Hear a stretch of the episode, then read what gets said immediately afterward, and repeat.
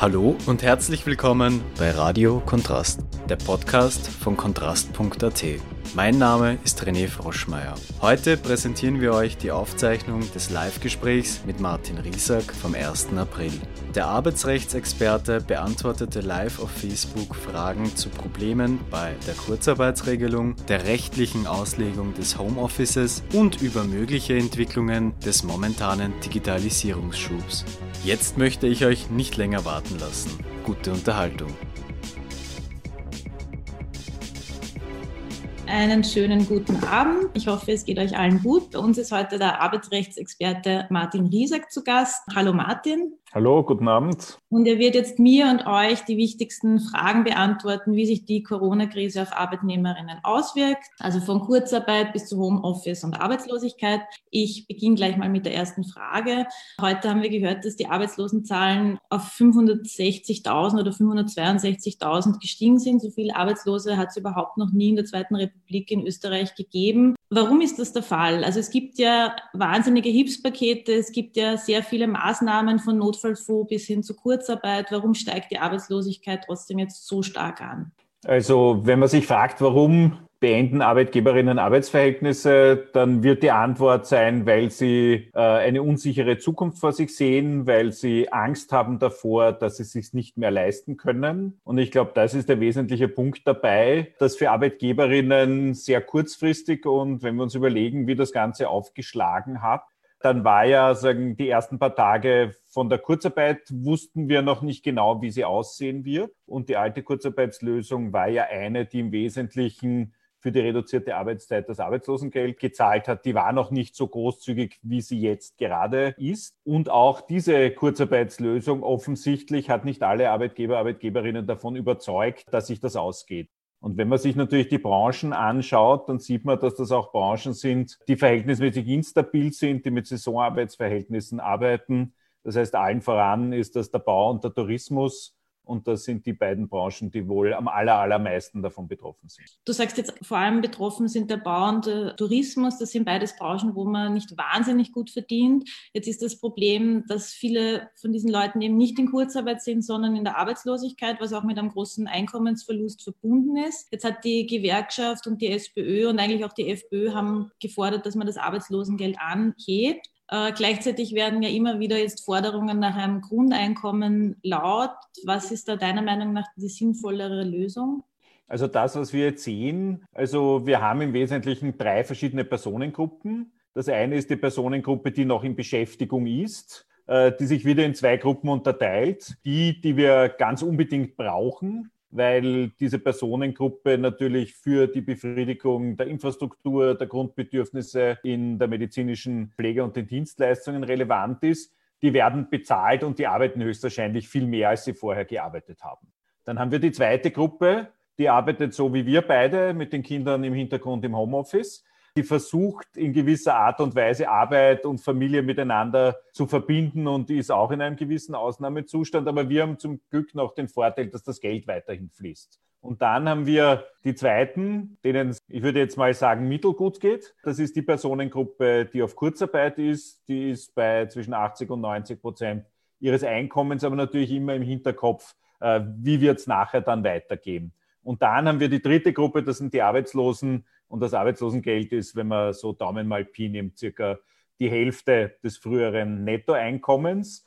Das heißt, wir haben drei verschiedene Gruppen mit sehr unterschiedlichen Einkommen und manchmal ist es auch ein bisschen ein Glück äh, ist mein Arbeitgeber jemand, der sagt, ich nehme dich in Kurzarbeit und beende das Arbeitsverhältnis nicht sofort. Ich zahle jetzt einmal das Monat, dass ich kriege die Beihilfe erst nachher, dass sich das ausgeht. Und natürlich in dieser Situation fragt man sich, warum gibt es eigentlich zwei Klassen von Personen, die gerade äh, nicht arbeiten aus wirtschaftlichen Gründen, nämlich die Arbeitslosen und die in Kurzarbeit. Und ich glaube, da ist es sehr nachvollziehbar, dass man sich überlegt, wie man jetzt gerade hier unter Umständen diese Leistungen anpasst. Also ich glaube, diese Forderung ist legitim, nämlich dahingehend, dass ja auch von den Arbeitslosen derzeit natürlich die wenigsten vermittelt werden können in die Jobs, aus denen sie kommen. Und das Einzige sind die Tätigkeiten, nach denen man händeringend sucht, wo man jetzt plötzlich auch bemerkt, die haben wir großteils durch migrantische Arbeitnehmerinnen befriedigt, dass die 24-Stunden-Betreuung auf der einen Seite und jetzt, wo das Wetter besser wird und die Ernte auf den Feldern ist, auch die Erntearbeiter und Arbeiterinnen, die man hier braucht, braucht. Und da wird es aber auch nicht möglich sein, Arbeitslose da einfach hinüber zu schieben äh, in völlig andere Regionen, als in denen sie sind, nämlich jetzt vorübergehend sind. Denn man hofft ja natürlich, dass die Wirtschaft wieder hochfährt und die Leute wieder in Beschäftigung kommen. Also um ein Fazit dem Ganzen hinter anzusetzen,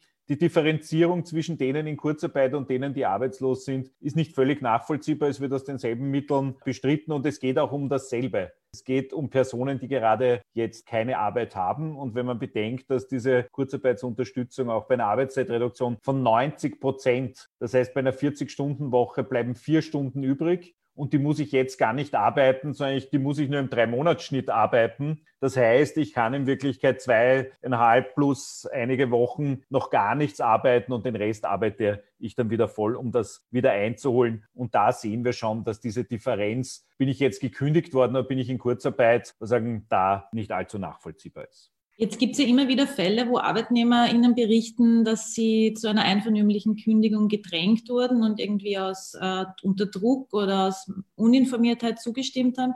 Gibt es eigentlich irgendeine Möglichkeit, das wieder rückgängig zu machen oder was haben die jetzt für Möglichkeiten?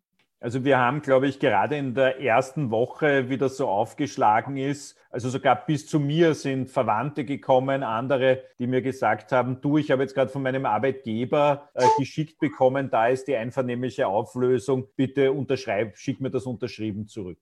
Und ich glaube, das war genau die Situation, wo wir bemerkt haben, dass natürlich das Erste, was Arbeitgeberinnen denken, ähm, nehmen wir einen Kulturbetrieb, von einem Tag auf den anderen ist der zu, darf der nicht mehr betrieben werden und das Erste, was sie denken, boah, ich muss diese Lohnkosten loswerden. Und das Erste, was sie machen, sie reden mit den Mitarbeiterinnen und die sind oft sogar verständnisvoll natürlich, weil die sehen ja, es gibt hier nichts zu tun. Ja? Und gerade in der Phase, wo auch diese Kurzarbeit noch nicht so klar war, was da passiert und wie hoch nämlich diese Kurzarbeitsbeihilfe tatsächlich auch sein wird, also ansonsten hätten wir geredet, Arbeitslosengeld oder ein bisschen Arbeiten und Arbeitslosengeld dazu und wir wären gar nicht so unterschiedlich gewesen. Das heißt, in dieser ersten Phase hat es höchstwahrscheinlich gar nicht so wenige einvernehmliche Lösungen gegeben, obwohl man natürlich jedem sagt, du bitte lass dich einfach kündigen, dann hast du wenigstens während der Kündigungsfrist noch dein volles Entgelt. Bei der einvernehmlichen Lösung ist alles, je nach Art, wie man das ausgemacht hat, sofort weg.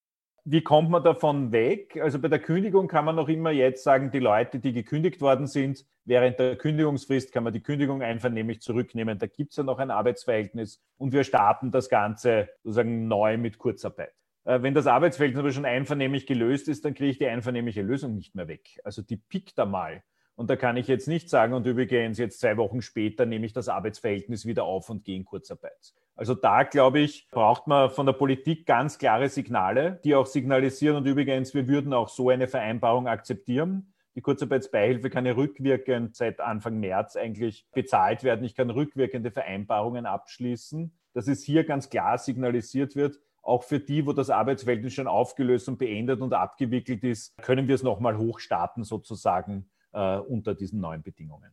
Die Regierung hat ja heute auch, als sie die Kurzarbeitszahlen präsentiert hat, das erste Mal gesagt, sie rechnet damit, dass viele rückwirkend noch äh, Kurzarbeit anmelden werden und weil sie vorschnell Kündigungen ausgesprochen haben. Das heißt, sie rechnen eigentlich damit, dass die Arbeitslosenzahlen jetzt eher nochmal zurückgehen. Das AMS hat eine Prognose, dass eher davon ausgeht, dass die nochmal stark steigen werden im April. Hast du da eine Einschätzung, wie sich das entwickeln wird? Also wenn man sich so von den ökonomischen Anreizen natürlich anschaut, immer dort, wo ich wenig Vertrauen in die Zukunft habe, dass ich dieses Tal, ich hätte jetzt fast gesagt, das Tal der Tränen, aber das ist ja schon fast, ja, äh, dass ich das gut durchtauche und nach drei Monaten, vier Monaten, wir wissen ja alle nicht ganz genau, wie sich das wieder erholen wird, dass das wieder hochfährt. Für all dies natürlich eine Kündigung ein nachvollziehbares Instrument, insbesondere wenn wir in der letzten Woche mit diesem zweiten Covid-Gesetz so ein bisschen eine Kündigungsanreiz eingeführt hat, weil der Arbeitgeber Arbeitnehmerinnen während der Kündigungsfrist zum Verbrauch von Alturlauben und Zeitguthaben und zwei Wochen äh, zwingen kann. Also sozusagen, er kann sie einseitig anordnen und das sogar während der Kündigungsfrist. Das heißt, da gibt es nicht während der Kündigungsfrist Entgelt und danach muss ich dann noch alles auszahlen, sondern ich kann das schon während der Kündigungsfrist abbauen. Und da habe ich natürlich einen nicht unwesentlichen ökonomischen Anreiz dazu, dieses Arbeitsverhältnis zu beenden. Also ich glaube, dass was ganz, ganz wesentlich ist, dass alle Anreize beseitigt werden, die es für Arbeitgeberinnen attraktiv erscheinen lassen, anstatt der Kurzarbeit in die Kündigung zu gehen. Und es gibt natürlich, und das darf man auch nicht unterschätzen, also Sie haben natürlich während der Kurzarbeit äh, als Arbeitgeberin hat man eine Verpflichtung, den Personalstand zu halten und danach noch einen Monat lang darf ich keine Kündigungen aussprechen. Das bedeutet natürlich, das macht für mich nur dann Sinn, wenn ich eine positive Zukunftsprognose habe.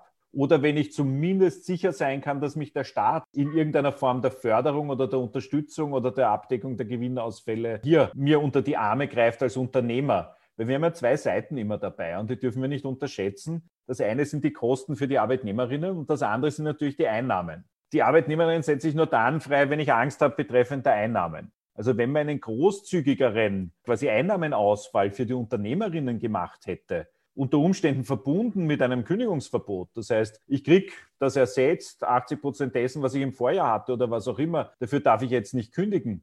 Wäre es unter Umständen sozusagen anders ausgegangen. Aber wir haben uns sehr auf diese Kurzarbeit konzentriert und wir merken mit diesen hohen Arbeitslosenzahlen, dass die nicht so gut verfängt, wie man sich das unter Umständen erhofft hat. Jetzt ist es so, dass Deutschland aktuell rechnet mit 150.000 bis 200.000 Arbeitslosen im April. Das sind äh, ungefähr so viel, wie wir in den letzten zwei, drei Wochen in Österreich haben. Deutschland ist nur zehnmal größer als wir. Ähm, wie kann man sich das erklären? Haben die einen strengeren Kündigungsschutz oder sind da die Hilfen treffsicherer oder ist das einfach die Zeitverzögerung oder die Ruhe vor dem Sturm? Also das Volumen für die Hilfen für die Wirtschaft ist massiv größer. Wenn man es jetzt hochrechnet, weil in Deutschland haben wir dementsprechend, also mal zehn ist alles, aber trotz alledem haben wir dort das Fünffache an Wirtschaftshilfen, die dort ausgeschüttet werden. Das heißt, da hat man es offensichtlich geschafft, in einem sehr frühen Zeitpunkt der Wirtschaft zu kommunizieren. Wir gleichen euch hier sehr großzügig was aus und deswegen müsst ihr nicht. Das ist das eine. Und das zweite ist natürlich bei uns gibt es eine Personengruppe, die so dazwischen ist.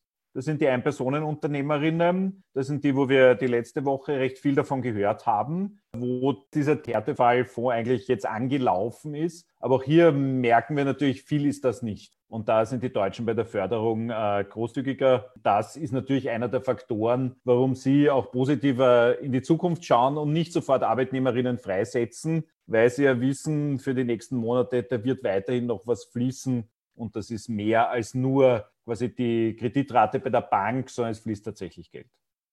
Mhm. Ähm, ich hätte auch noch eine Frage zum Homeoffice. Es gab einmal kurze Diskussion, dass es eine Verpflichtung fürs Homeoffice gibt für alle, die von zu Hause aus arbeiten können. Das ist dann zurückgezogen worden oder diese Verordnung ist nie gekommen.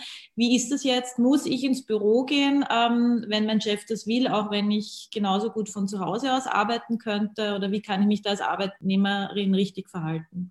Ich glaube, das ist eines dieser Themen, wo wir große Verunsicherung letztendlich äh, bekommen haben. Ich meine, diese Verordnungsgeschichte, die war überhaupt absurd. Also wir hatten einen Verordnungstext, der war veröffentlicht im Bundesgesetzblatt. Dann ist in den Medien gleich rausgekommen, der ist irrtümlich veröffentlicht worden. Erst am nächsten Tag gab es einen anderen Verordnungstext. Worum geht's? Also wenn man das so ein bisschen runtertaktet, muss man sich fragen, warum kann ich nicht zur Arbeit kommen? Und es gibt zwei Gründe im Wesentlichen. Der erste Grund, das war die Frage der Schulschließungen, Kindergartenschließungen, der Eltern, die aufgrund von Betreuungspflichten nicht zur Arbeit kommen können. Und dafür haben wir eine Maßnahme getroffen, so eine Art äh, Sonderbetreuungsfreistellung für drei Wochen, wo der Arbeitgeber ein Drittel der Entgeltfortzahlung ersetzt bekommt, wo man sich so ein bisschen fragt, warum gehen die eigentlich nicht auf Kurzarbeit mit 90 Prozent und das wäre ökonomisch für beide Beteiligten besser. So viel dazu. Das ist die erste Gruppe. Die ist zu Hause geblieben, weil sie die Kinder betreuen muss. Die zweite Gruppe, die ist erst mit dem quasi Betretungsverboten und nämlich im öffentlichen Raum auf der einen Seite. Und wir dürfen uns ja im öffentlichen Raum nur dann aufhalten, und das ist jetzt diese Reflexwirkung zur Arbeit, wenn das für berufliche Zwecke erforderlich ist. Sonst darf ich gar nicht in den öffentlichen Raum hinein. Und sichergestellt ist, dass am Ort der beruflichen Tätigkeit ein Abstand von mindestens einem Meter ist. Das ist insbesondere problematisch auf den Baustellen zum Beispiel, wo das nicht sichergestellt ist und weshalb man dort dann dementsprechende Maßnahmen getroffen hat. Oder es ist darauf zu achten, und jetzt kommt so der Satz, der viel softer ist, dass vorzugsweise außerhalb der Arbeitsstätte die Arbeit erfolgen soll, sofern dies möglich ist und Arbeitgeber und Arbeitnehmer ein Einvernehmen gefunden wird. Also wir haben hier jetzt etwas, ein Arbeitnehmer hat kein Recht auf Homeoffice. Der kann dem Arbeitgeber nicht sagen, du übrigens, ich bin Buchhalter, bei uns ist alles digitalisiert, ich kann die Buchungen genauso zu Hause online machen. Einen Computer hätte ich auch, den würde ich sogar dir zur Verfügung stellen. Also warum nicht? Und der Arbeitgeber kann aber trotzdem sagen, ich möchte, dass du ins Büro kommst. Auf der anderen Seite war die Frage, kann ein Arbeitgeber eine Arbeitnehmerin ins Homeoffice schicken? Kann der sagen, du übrigens, ein Meter Abstand ist nicht gewährleistet, ich könnte deine Arbeit sonst gar nicht annehmen, müsste übrigens weiterzahlen. Oder ich schicke dich jetzt nach Hause. Und dann haben wir so eine Diskussion gehabt, na, wenn es eine Versetzungsklausel gibt, dann kann man doch überall in dem Gemeindegebiet versetzt werden. Aber das Homeoffice ist halt nicht nur ein Arbeitsort, sondern das Homeoffice ist ja auch, ich stelle meinen privaten Raum dem Arbeitgeber, der Arbeitgeberin zur Verfügung. Äh, meinen Wohnraum, meine Ressourcen, meine Energie, sozusagen alles, was ich so habe, bringe ich jetzt hier ein. Und das ist natürlich nicht typisch im Arbeitsverhältnis. Und deswegen vertrete ich dazu, dass man nicht ins Homeoffice geschickt werden kann, wenn es keine Vereinbarung gibt. Wir haben das jetzt auch gesetzlich abgebildet. Das heißt, es hat weder der Arbeitnehmer äh, ein Recht auf Homeoffice noch der Arbeitgeber, die Arbeitnehmerinnen ins Homeoffice zu schicken. Es braucht eine Vereinbarung und wir sehen jetzt natürlich, dass in den meisten Fällen alle vernünftig sind. Also sowohl Arbeitgeber als auch Arbeitnehmerinnen überlegen sich, wie kann ich jetzt diese nächsten Wochen und Monate gestalten und die kooperieren ja, die finden ja vernünftige Lösungen. Jetzt danach werden wir unter Umständen ein paar Scherben wieder zusammenzuklauben haben und das sind natürlich dann so Sachen wie, ich habe einen privaten Computer, der funktioniert aber nicht. Wer zahlt mir die Reparatur, damit ich im Homeoffice arbeiten kann? Der Arbeitgeber konnte mir keinen zur Verfügung stellen, weil ich eh einen Büro hatte und keinen Laptop dort bekommen habe. Das sind natürlich jetzt so Folgeprobleme. Und ich glaube, jetzt ist der Zeitpunkt, wo man anfangen sollte, okay, wir haben die erste Phase überwunden und jetzt kommt die zweite, wo wir uns überlegen, wie handeln wir das aus, damit wir vernünftige Vereinbarungen haben, die für die nächsten Wochen und Monate unter Umständen noch halten. Was glaubst du, wird sich grundsätzlich an der Art, wie wir arbeiten, nach der Krise ändern? Also wir, wir haben jetzt einen Digitalisierungsschub, für den hätten wir sonst vielleicht 10, 15 Jahre gebraucht. Ähm, wir haben eben Homeoffice, ähm, man sieht, was alles möglich ist. Äh, Kann es da auch positive Auswirkungen für die Arbeitnehmerinnen geben? Also ich glaube, dass was höchstwahrscheinlich Arbeitgeberinnen jetzt bemerken, ist, dass die Arbeitnehmerinnen extrem kooperativ sind. Dass sie viel Verständnis auch haben für die Situation der Arbeitgeberinnen Zuerst habe ich ein Beispiel genannt und das sehen wir auch immer wieder medial, wo Kellner, Kellnerinnen aus Lokalen sagen, der Chef, mit dem habe ich jetzt quasi das Arbeitsverhältnis beendet und eine Wiedereinstellungszusage, weil sie sehen ja eh, was soll er denn machen mit mir? Also die sind ja gar nicht böse oder fühlen sich dort ausgebeutet, sondern die akzeptieren diese Situation. Und die, die von zu Hause arbeiten, das ist ja das Nächste. Wir erleben ja gerade jetzt Homeoffice unter erschwerten Bedingungen. Das ist ja nicht ein normaler Homeoffice-Tag wo ich Mutterseelen allein zu Hause bin, froh bin, dass ich mal meine Ruhe habe, von den Kollegen und Kolleginnen meine Sachen abarbeiten kann. Irgendwann am Nachmittag kommen die Kinder aus der Kinderbetreuung oder aus der Schule nach Hause. Wir freuen uns, dass wir uns sehen und das ist ein guter Tag. Wir sind alle zusammen, hoffentlich in einer verhältnismäßig großen Wohnung, wo wir ausreichend Platz haben. Äh, aber die Kinder sind da, weil die Schule gerade nicht stattfindet. Meistens hat man einen Partner oder eine Partnerin, die auch zu Hause ist.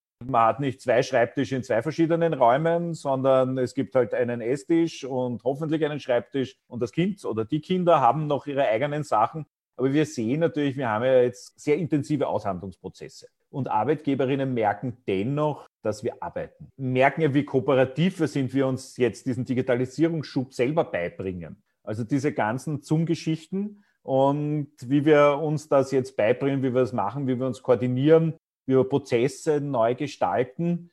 Das ist ja nicht top-down, sondern das ist ja wirklich, das machen ja Mitarbeiterinnen selber. Und ich könnte jetzt Geschichten von der Uni erzählen, wo wirklich wir jetzt plötzlich online unterrichten und die Universität plötzlich Tools zukauft, die noch im Experimentiermodus sind und die wir quasi real life testen, dass das funktioniert und auch von Studierenden, die da super mitmachen. Äh, aber ich glaube, wir erleben jetzt gerade abseits dieses Wissensgewinns, dass wir eine neue Form von Vertrauen auch hinbekommen können. Gerade bei den Arbeitgeberinnen, die kommunizieren mit den Arbeitnehmerinnen, die ihre Situation darlegen, merken die, dass die Arbeitnehmerinnen sehr kooperativ sind. Und sie merken auch, dass wenn Leute zu Hause arbeiten, sie was liefern.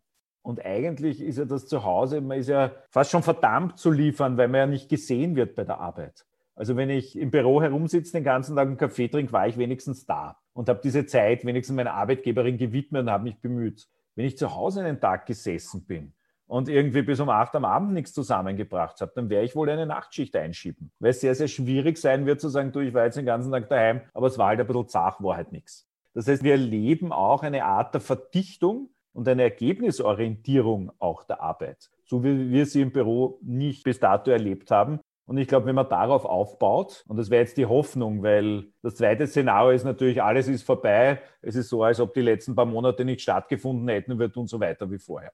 Also wenn man einen Lernprozess rausziehen wollte, nämlich was die Arbeitswelt betrifft, äh, wäre das, wir können auch anders miteinander arbeiten, mit größerem Vertrauen, mit größerer Transparenz, auch unsere Entscheidungen, warum wir Dinge tun und auch, wie wir Ergebnisse definieren und die dann auch abliefern und miteinander darüber reden, warum Dinge nicht funktioniert haben. Jetzt zieht sich ja durch diese ganze Frage, wer kann von zu Hause arbeiten und wer nicht, auch so eine starke Sozial ein soziales Gefälle, eine Ungleichheit. Ähm, es gibt für die USA gibt Erhebungen, die sagen, unter den Top 25 Prozent der Verdiener können ungefähr 60 Prozent von zu Hause aus sehr gut arbeiten. Hingegen bei den unteren 25 Prozent sind es nicht mal 10 Prozent, die ihre Arbeit auch von zu Hause aus erledigen können. Für Österreich gibt es solche Erhebungen nicht, aber gibt es da Schätzungen, wie das in Österreich ausschaut? Also ich glaube, das erste Mal ist es eine Arbeit, die überhaupt aus der Ferne erledigbar ist. Und da sind wir natürlich bei den typischen Büroarbeiten, die jetzt aufgrund der Digitalisierung auch aus der Entfernung passieren können der Sachbearbeiter, die Sachbearbeiterin in der Versicherung, die einen Akt bearbeitet, wo alles digitalisiert ist, die muss nicht mehr drinnen im Büro sitzen. Aber die Verkäuferin äh, in einem Supermarkt oder der Krankenpfleger im Spital oder die Mechanikerin in der Autowerkstätte, das werden wir nicht im Homeoffice hinbekommen. Also da gibt es Tätigkeiten natürlich der Vor- und Nachbereitung und Papierkram und was auch immer, die wir unter Umständen auf diese Art und Weise machen aber es sind nicht alle Tätigkeiten in derselben Art und Weise digitalisierbar. Und wir merken natürlich auch, und das ist jetzt so ein bisschen fast das Schöne daran, dass die Sachen, die digitalisierbar sind, auch viel stärker automatisiert werden können durch Algorithmen. Also die Buchhalterin, das wird eingelesen, gescannt, was auch immer, das ist eher ähm, quasi wegrationalisierbar als der Automechaniker, die Automechanikerin, die am Auto herumschraubt. Der oder die Bauarbeiterin, die halt dort tatsächlich die Sachen aufeinander legt. Das schaffen wir vielleicht unter Einsatz von Robotern, aber die funktionieren auch bei diesen Tätigkeiten nicht so. Das eine ist die klassenspezifische Art und Weise und das ist eher mit der Hierarchie im Unternehmen je weiter hierarchisch ich oben angesiedelt bin, desto weniger arbeite ich manuell und desto eher muss ich nicht physisch da sein. Wir haben Geschichten von Teamleitern in einer industriellen Fertigung, die ganz woanders sitzen. Aber die industrielle Fertigung funktioniert natürlich stark digitalisiert. Es gibt Leute vor Ort, aber die können das Ganze sehen, was herumprogrammieren, was auch immer. Da reden wir dann von so Dingen äh, wie Leute, die elektronisch gepostet quasi entsendet werden in ein anderes Land, aber noch immer da sitzen, weil sie ein virtuelles Team sozusagen leiten. Damit man produktiv arbeitet, dafür braucht man auch ordentliche Verhältnisse zu Hause. Also ein Homeoffice ist halt nicht ein Schreibtisch in einem Wohnzimmer, wo drei Kinder Playstation spielen sondern das ist halt etwas, wo es einen gewissen Raum dafür gibt, in dem ich äh, mich auch zurückziehen kann und dort in Ruhe arbeiten kann. Und jetzt sehen wir ja auch viele Fotos immer von den Leuten unter Videotelefonie, wo dann drei Leute mit Computern irgendwo um den Esstisch herumsitzen und jeder telefoniert mit jemand anderem. Das ist für die Zeiten jetzt etwas als Überbrückung, okay, aber das ist nichts, wie ich nachhaltig produktiv von zu Hause arbeiten kann.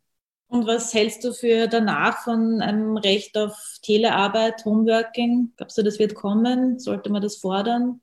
Ich persönlich glaube, dass es nicht so ein Alles- oder Nichts-Prinzip ist. Also das, was wir vor 10, 20 Jahren, in den 1990er Jahren eher Angst hatten, ist, dass die Leute aus den Büros verdrängt werden und nicht mehr integriert sind. Das war in Wirklichkeit unsere große Angst und alle Regelungen dazu. Und es gibt auf europäischer Ebene eine Richtlinie zum Teleworking, die in Österreich in Kollektivverträgen umgesetzt ist. Und wir haben in so gut wie allen Kollektivverträgen Regelungen drinnen aber die bauen eher darauf, auf dieser Freiwilligkeit und der Vereinbarung ab, weniger auf ein Recht auf Telearbeit. Und das Zweite ist, man hat diese Angst mitschwingen, dass die Leute aus dem Betrieb verdrängt werden. Jetzt haben wir ja eher ein bisschen eine andere Geschichte, dass die Leute gerne nicht die gesamte Arbeitszeit, sondern einen Teil ihrer Arbeitszeit, ein bis zwei Tage, gerne von zu Hause aus arbeiten würden, was zum Teil auch damit zu tun hat, dass der Arbeitsplatz nicht ganz so ruhig und produktiv ist, wie man sich das erhofft.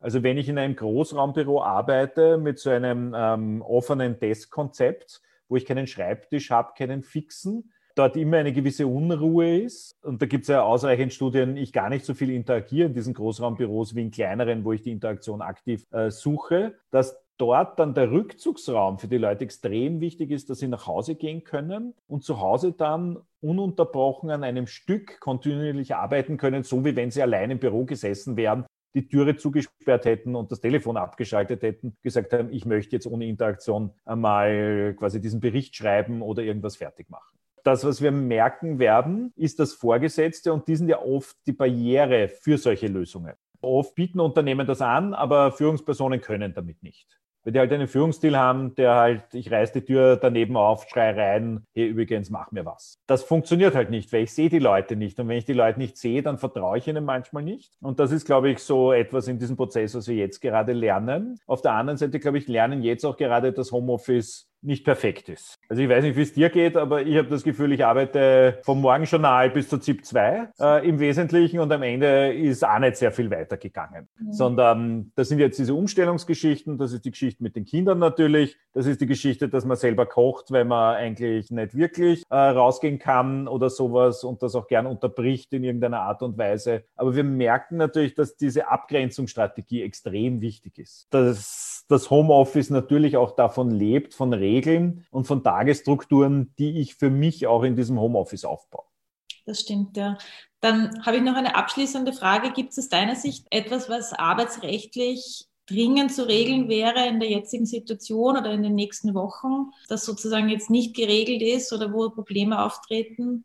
Also diese Homeoffice-Geschichte, was da nicht ganz so klar ist, und das ist etwas, wo man, glaube ich, so eine Art Rückfallslösung, eine klare hier haben sollte, wer ist wofür verantwortlich. Viele Arbeitnehmer, Arbeitnehmerinnen haben Angst vor der Haftung. Was passiert, wenn die Betriebsmittel des Arbeitgebers, die ich mit nach Hause nehme, von meiner Tochter beschädigt werden? Gibt es überhaupt eine Haftungsmilderung oder nicht? Ich glaube, das kann man erklären. Da sehen manche Kollektivverträge was dafür vor. Dort, wo es auch noch recht viel Unsicherheiten gibt, obwohl aus meiner Sicht es die gar nicht geben müsste, ist die Frage des Arbeitsunfalls. Was passiert denn, wenn ich zu Hause äh, beim dienstlichen Telefonat über das Playmobil-Auto meiner Tochter stolpere und mir den Schädel einschlage? Und da ist jetzt so diese Denke ein bisschen natürlich, alles, was bei mir zu Hause passiert, ist eigentlich meine Verantwortung. Auch wenn es sozusagen betrieblich mit verursacht ist. Und man muss halt dann sich fragen, war das Telefonat der Grund, dass ich dort gestolpert bin oder wäre ich sowieso darüber gestolpert? Weil das Klumpert halt bei mir daheim herumliegt und ich besser aufpassen muss. Hier merken wir ganz gut, dass wir quasi im Kopf und das ist jetzt etwas, da kann man sagen, da finden wir rechtliche Regelungen dazu. Aber ich persönlich glaube nicht, dass es die Rolle einer Gesetzgebung und auch von Ministerien ist, zu sagen, lassen wir das irgendwann mal vor den Gerichten äh, ausstreiten, sondern da muss es klare quasi Richtlinien geben. Und ich persönlich glaube daran, dass wir nicht alles immer so hart regulieren müssen. Also wir können auch Best Practice irgendwie machen. Wir können sagen, das ist ein Standard, so wie wir uns den vorstellen in einer fairen Aushandlung. Und so schaut eine gute Regelung aus, die ist von Arbeiterkammer und Wirtschaftskammer und ÖGB sozusagen ausgehandelt und die passt